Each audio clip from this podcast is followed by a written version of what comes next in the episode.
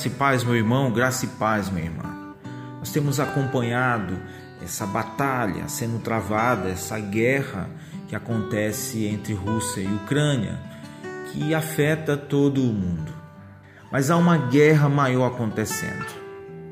Satanás odeia o verdadeiro crente por ele ser portador da imagem de Cristo, feitura especial de Deus, criado em Cristo Jesus para as boas obras e porque foi arrancado do poder de Satanás. E pela graça ele reconheceu a Cristo como Senhor e Mestre. Testifica como Pedro, dizendo: Tu és o Cristo, o Filho do Deus vivo, como está em Mateus 16, 16. Satanás quer o cristão de volta. Como Jesus disse a Pedro: Simão, eis que Satanás os reclamou para vos peneirar como trigo.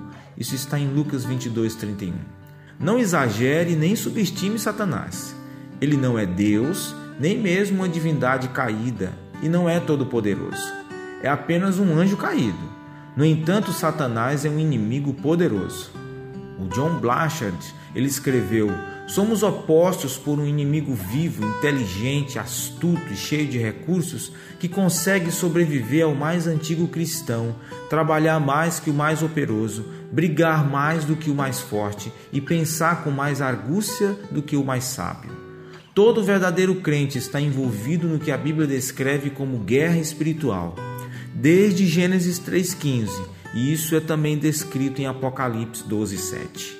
John Bunyan aquele que escreveu o livro Peregrino, a chamava de Guerra Santa.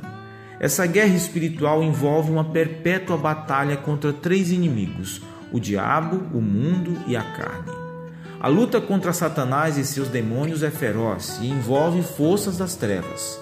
Principados das trevas, potestades e poderes estão sob domínio e autoridade de Satanás e estão sujeitas às suas ordens. Os demônios se deleitam em cumprir todo o seu mandato. O exército de Satanás é agressivo, maligno e cruel, e seu poder está nos altos lugares e em redor de tudo. É poderoso demais para que consigamos lutar com nossas próprias forças contra ele, mas não podemos fazer concessões a Satanás nem nos entregarmos a ele. Pelo contrário, temos de resisti-lo conscientemente seguindo as instruções da Bíblia para obtermos vitória. Tiago 4,7 diz: Portanto, submetam-se a Deus, resistam ao diabo, e ele fugirá de vocês.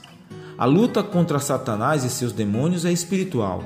Não lutamos contra o inimigo com armas de fogo, tanques militares ou armas nucleares, nem lutamos apenas contra carne e sangue.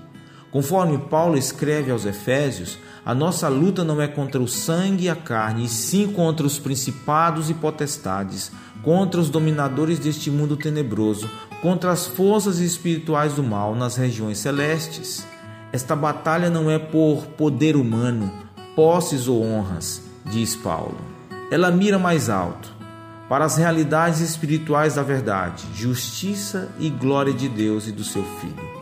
Por trás de nossos inimigos visíveis de carne e sangue está um exército de adversários espirituais invisíveis Lutamos contra o poderoso, invisível e inumerável exército de Satanás.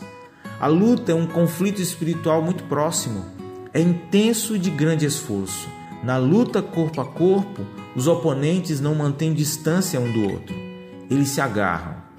Quer como príncipe das trevas, quer como anjo de luz, Satanás nos envolve mão com mão e pé com pé, em uma batalha espiritual de vida e morte.